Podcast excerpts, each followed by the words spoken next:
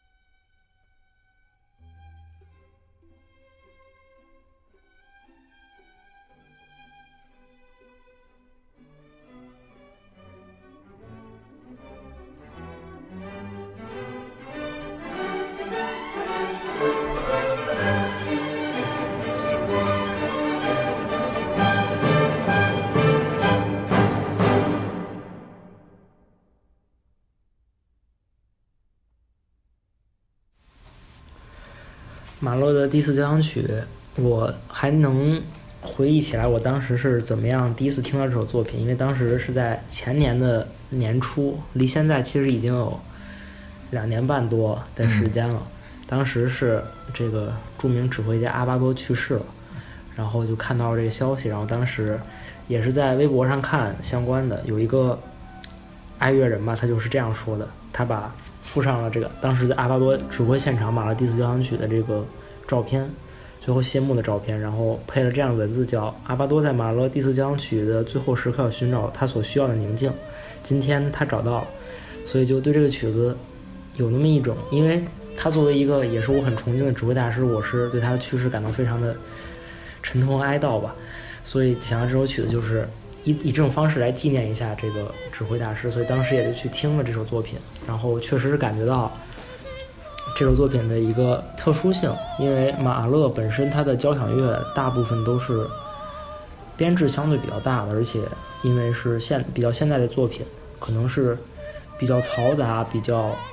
嗯，虽然说嘈嘈杂不是很合适，但是就就在音乐范范畴内的嘈杂吧，并不是说这个它是它不是音乐，它是噪音那种感觉，但确实会音响比较丰富，然后让人听起来可能不是那么容易接受。但这首作品跟他们还是有比较大的差别，因为这首作品我刚一听，感受首先是它是一个让人很舒服的作品。它虽然是一首啊，虽然不管它是它它用的旋律啊，还是包括和声都比较现代，但是它没有那种让你觉得。刻意制造那个不和谐来营造这个戏剧性效果，或者是来想通过这个来表达一些，或者就是单纯的为了冲击以前的这个作曲的方法和这个音乐的形式。它本身还是一首比较符合调性，让人听着就是能能称得上是一个正经的好听的音乐作品。然后马勒其实当时呢，他是在他是有这样一段就是对这个曲子的描述，在注解他是这样写的。他说，在前面的三个乐章里都笼罩着一种较高境界的沉静肃穆气氛，这个境界对我们来说是陌生的，使人莫名其妙的不寒而栗，甚至毛骨悚然。在最后的乐章中，这个孩子他告诉我们，它意味着什么，也就是说，它是一个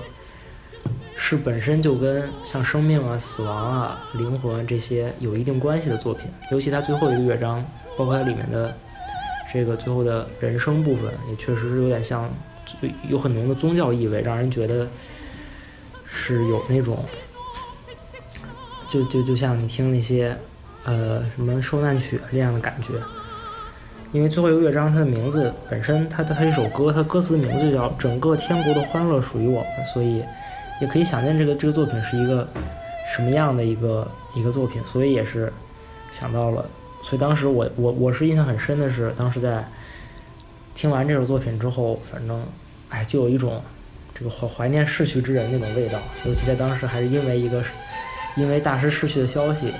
来引入了这个东西，让人感觉是就有点唏嘘。嗯。然后就然后就不妨来讲讲阿巴多吧，因为阿巴多其实是一个很有趣的指挥家。他本身他在乐迷的心目中形象是非常好的。他不像有些指挥家，肯定让你觉得他为人并不是很好啊。像卡拉扬，大家都会觉得他很暴力，非常的专制独裁，然后是一个话很话题性的一个人。那阿拉多本身是一个像伯恩斯坦一样吧，他们都为人处事都比较的平和，比较招人喜欢，不管在任何场合都是一个大家所崇敬的那样一个大师，而不是说一个大家对他评论可能毁誉参半的那样一个形象。虽然他的指挥作品并不是说他的他的录音啊，他的唱片啊，包括他现场可能。品质没有那么稳定，他可能有些时期的作品，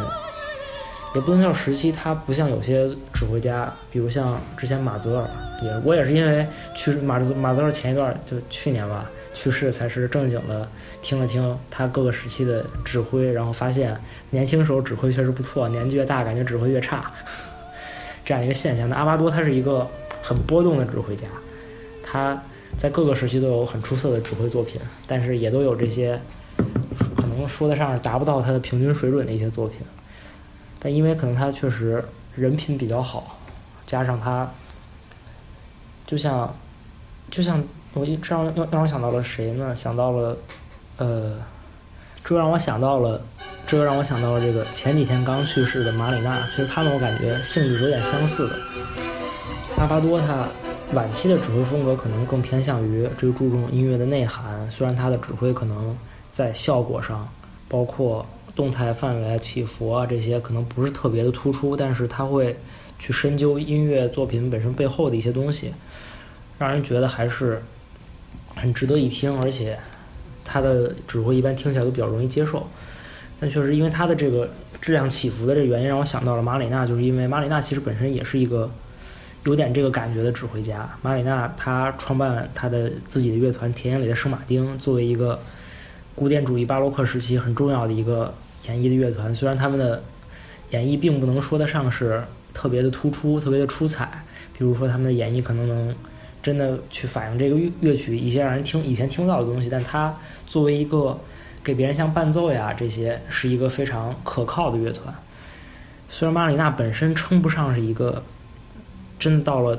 很大师级别的一位指挥家，但是他在唱片工业中体对这个整个产业的贡献是非常大的，因为他作为一个让大家都喜欢的伴奏者，他给很多可能非常著名的、可能个性很突出的独奏家进行过伴奏。阿巴多也是，他在以前给波格雷利奇，也是我最喜欢的钢琴家，他录唱片的时候给他伴奏，因为当时本来可能是好像是要卡拉扬给他伴奏，但是他们两个人个性都太强烈了。一一碰到一起，马上就吵得不可开交，两个人的个性在这儿冲撞，所以导致这个过程没法顺利进行。就是阿巴多就上来顶，等于就就顶顶了上来，就很顺利的完成了这个。他们就是一个，很多时候就觉得这是这样这样这样类型的人物，虽然可能自己本身说不上是在艺术方面，或者说在什么样，在真的单纯的从你从他的艺术成就上来说没有那么出色，可是我们也需要这样的人。他们也对我们有很重要的意义，大概是这样吧。